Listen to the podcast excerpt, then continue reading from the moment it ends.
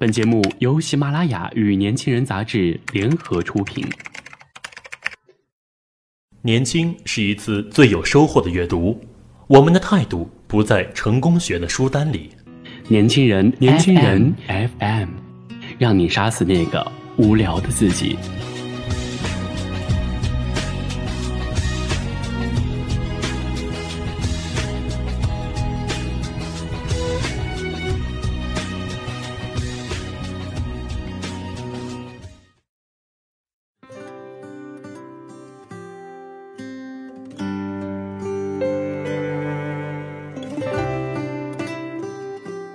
好的，今天为大家分享的这篇文章叫做《读不懂的三毛》，作者呢是落叶微凉。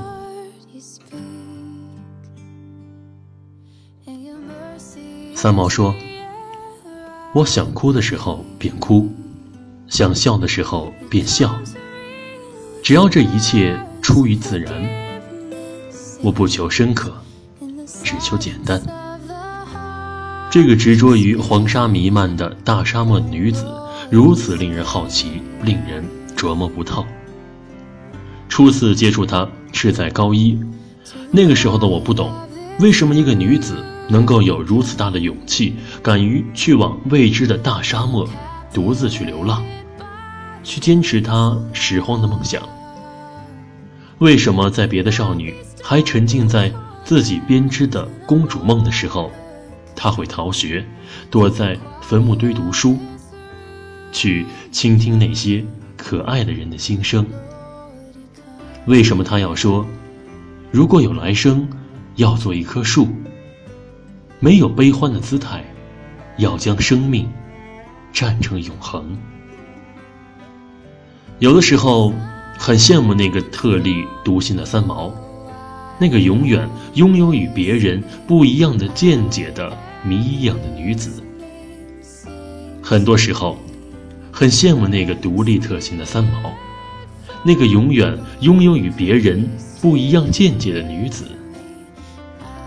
在《亲爱的三毛》里，他说：“我愿在这儿步入夕阳残生的阶段里，将自己再度化为一座小桥，跨越在浅浅的溪流上。但愿亲爱的你。”接住我的真诚和拥抱，如大沙漠般令人迷惑的三毛，开设了读者来信专栏。亲爱的三毛，刊载了许多信件，而每一封回信，我似乎都能从字里行间，瞥见那个正在用心给读者回信的三毛，那个用他的文字给每一位读者带去震撼的三毛。令我望而生畏的撒哈拉，三毛却在粗犷的大漠中尝到了与荷西甜美的爱情。从此，我的脑海里盘旋着一句话：每想你一次，天上飘落一粒沙。从此，形成了撒哈拉。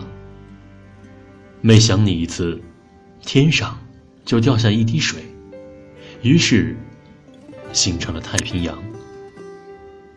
三毛说：“他愿拾荒，拾取被人们忽视的宝贝，而我爱拾荒，在时光长河里拾取那些被搁浅的回忆。”三毛以文字为友，而我更愿意以文字交朋友。张牙舞爪的文字给我不一样的安全感，小小的方块字是我用来与朋友沟通的最美的方式。读不懂的三毛，我读不透他的忧伤。读不懂的三毛，我读不透他的执着。读不懂的三毛，我只愿如他一样，做个简单、纯粹的女子。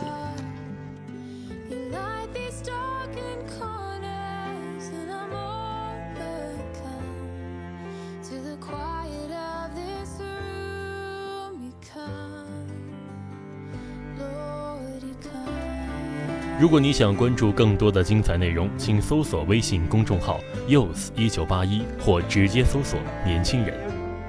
我是主播福达，我们下期再见。